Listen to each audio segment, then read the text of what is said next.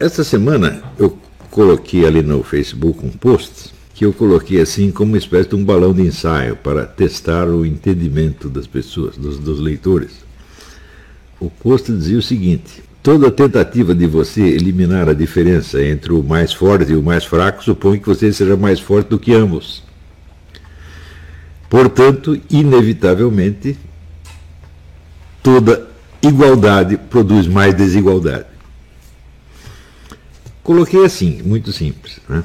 A maior parte das pessoas pode ler e falar, ah, interessante, é um, como é que se diz, é um, um, uma ligação de conceitos, né? ou ligação de palavras. E, mas eu não escrevi isto assim, com uma sacação que eu tive repentina. Isso aí é, vamos dizer, a condensação de décadas de, de estudo a partir de um aprofundamento do, da tese do Bertrand de Jouvenel. Bertrand de Jouvenel, no livro Do Pouvoir, do Poder, História Natural do Seu Crescimento, ele demonstra por A mais B que aconteça o que acontecer, o poder do Estado aumenta. Não importa se você é socialista, liberal, fascista, qualquer porcaria que seja, o poder do Estado sempre aumenta. Mas eu fui observando que, nas últimas décadas, não era exatamente isto que acontecia. Em vez de ser o poder do Estado aumenta, o certo seria o poder aumenta. Não importa de quem ele é. Porque o que nós estamos vendo hoje é assim, é meia dúzia de grupos de mega financistas, né?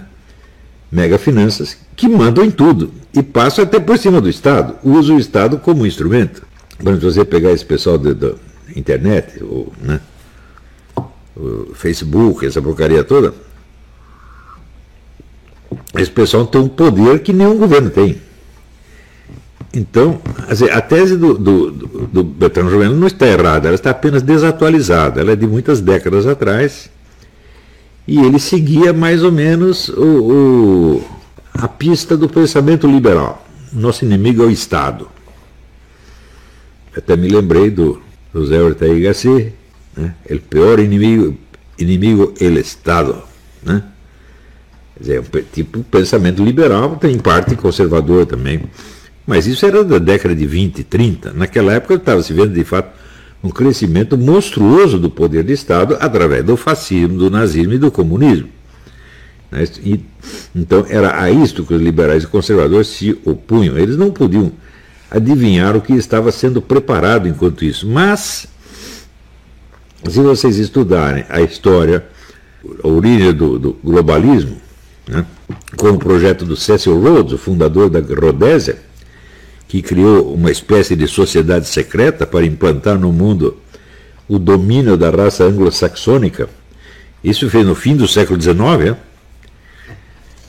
É, e foi criando então instituições, eh, jornais, revistas científicas, universidades, etc., por todo lado, gerou o que hoje nós chamamos Grupo Bilderberg.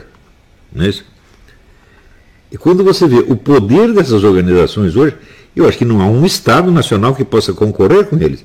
Temos, o que está acontecendo nos Estados Unidos? Né? Nos Estados Unidos, o que se passa é uma briga entre o poder de Estado e as megafinanças. E o Estado está perdendo. O Estado representado agora pelo próprio Trump. Não é isso?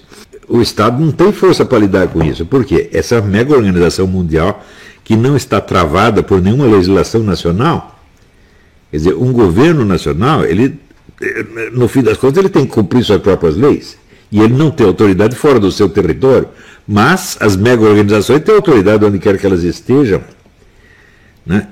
E daí eu até fiz uma piada, muita gente também não entendeu. Eu disse: olha, no comunismo todos os filhos da puta estão no governo. No capitalismo eles estão por toda parte. Eu estou pensando em virar comunista. Então, eu estou dizendo apenas, que não estou dizendo que o comunismo é preferível, eu estou dizendo apenas que conseguiram inventar um perigo pior do que o comunismo. Não que num primeiro momento ele tenha, vamos dizer, a sanha genocida que o comunismo teve. Não, ele não tem.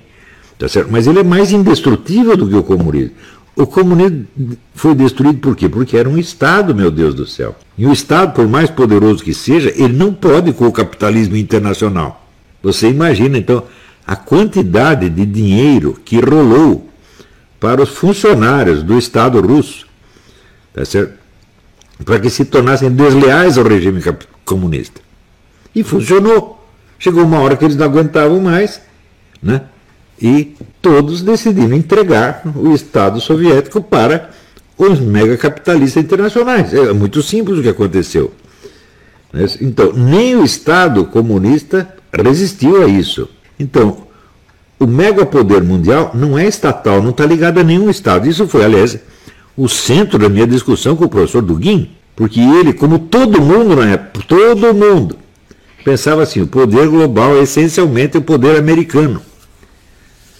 E eu dizia: não, ao contrário, o poder americano é o pior inimigo do poder global. O poder global é global, ele não tem. Ele pode se utilizar de um país como sua sede ou instrumento momentâneo, mas ele não está identificado com os interesses de um país, ao contrário.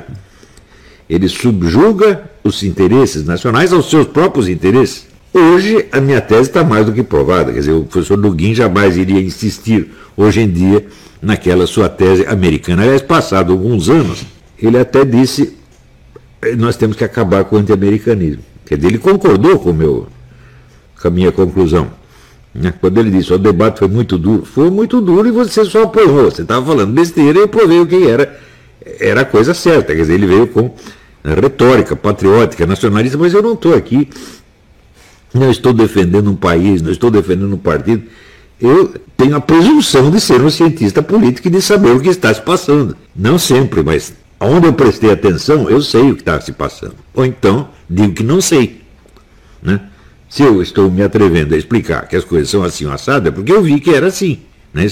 E eu vi, e não apenas, veja, do ponto de vista de um analista político que pega os, os últimos acontecimentos. Não, eu estava fazendo toda, todo o retrospecto, desde as teses anti-estatais do Ortega Gasset, do Albert J. Nock e do Bertrand de Jouvenel, e vendo tudo o que se passou nesse período. Né? Também, eh, esses estudos é que me levaram a perguntar por que, que ninguém previu, praticamente ninguém previu o fim da União Soviética. Porque estavam todos tão assustados com o poder estatal que achavam que o poder estatal era praticamente indestrutível. E não viam que àquela altura né, o Cecil Rhodes e seus sucessores já tinham criado um poder mega estatal imensamente mais poderoso do que qualquer poder nacional. Estão entendendo? Então, a, a, o meu postzinho de duas linhas ou três linhas, ele continha um resumo de estudos que eu estou fazendo há décadas e cujos, cujas conclusões eu fui espalhando em artigos, aulas e conferências ao longo de quase 30 anos. Então eu falei, vamos ver quantas pessoas percebem que por trás dessas três linhas você tem uma retaguarda, tem uma história inteira que isso não é, eu não estou resumindo palavras, eu estou resumindo fatos que eu estudei, não é isso? Não vi nenhum comentário que assinalasse a compreensão mais profunda. Acharam bonitinha a ideia, né? De, de que a igualdade é causa da desigualdade, né? É, por ser um, vamos dizer, um paradoxo, é uma coisa que parece até engraçada no primeiro momento, mas não entenderam que havia uma retaguarda histórica muito sólida por trás disso. Vocês vejam, desde o começo do século XIX, vejam quantas leis igualitárias foram aprovadas no mundo inteiro. Claro que houve exceções e retrocessos, quer dizer, houve leis de tipo hierárquico que impunham dizer, uma diferença, aumentavam a diferença entre uns e outros. Né? Houve isso no comunismo, houve no nazismo, houve no fascismo. Acidentalmente houve em alguns países, mas em geral, a, a norma geral é a seguinte: a igualdade foi amplamente promovida. Não é isso? Nos, durante 200 anos ou mais, no mundo inteiro, sem encontrar nenhuma oposição séria. Claro que tem pessoas que falam em favor de uma ideia abstrata de hierarquia, mas não, essas pessoas não têm, vamos dizer, a repercussão que têm os adeptos da igualdade. Quer dizer, não houve uma revolução hierárquica em parte alguma. Você vê que, mesmo aqueles que pretendiam criar uma hierarquia, por exemplo, uma hierarquia racial, você pegar o nazismo, bom, o nazismo era hierárquico do ponto de vista racial, mas na verdade ele era também um promotor da massa. Tá e não da elite. Né?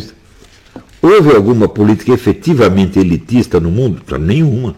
todas as políticas que houve, de direita ou de esquerda, eram todas a favor da massa contra a elite. Embora na prática pudesse estar trabalhando para uma elite, exatamente o que acontece hoje.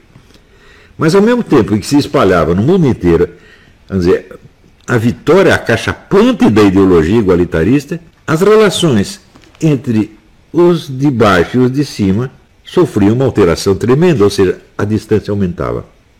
Pensa bem, qual era a relação, vamos dizer, de um camponês medieval com o senhor de terras? Hum?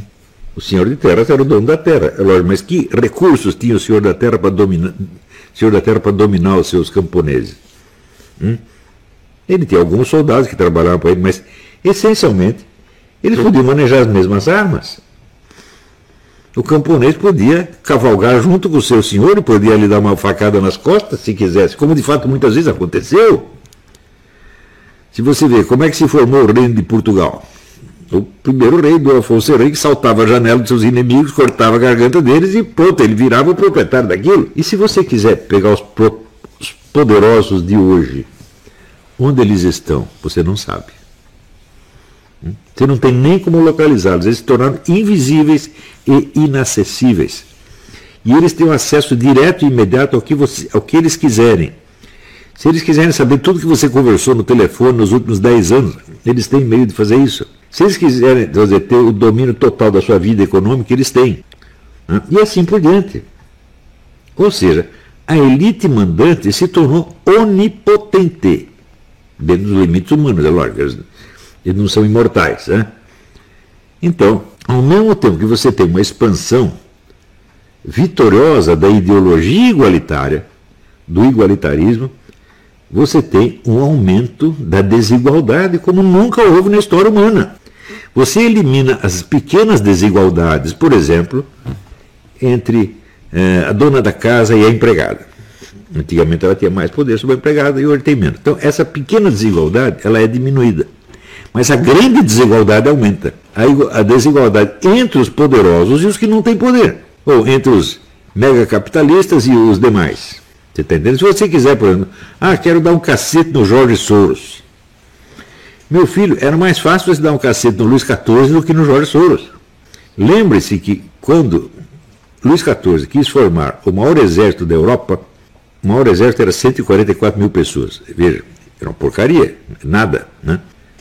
Mas para formar esse exército, que era o maior da Europa, ele teve que ir pessoalmente de cidade em cidade, pedindo pelo amor de Deus para as pessoas se inscreverem no exército.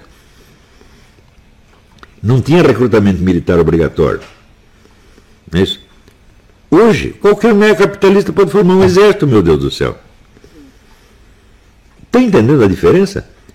Isso quer dizer o seguinte: a desigualdade é combatida nas suas expressões menores e mais insignificantes, mas ela é fortalecida na estrutura geral da sociedade. Então, quer dizer, quem acredita em igualdade é um trouxa. Haja o que houver, a desigualdade aumenta.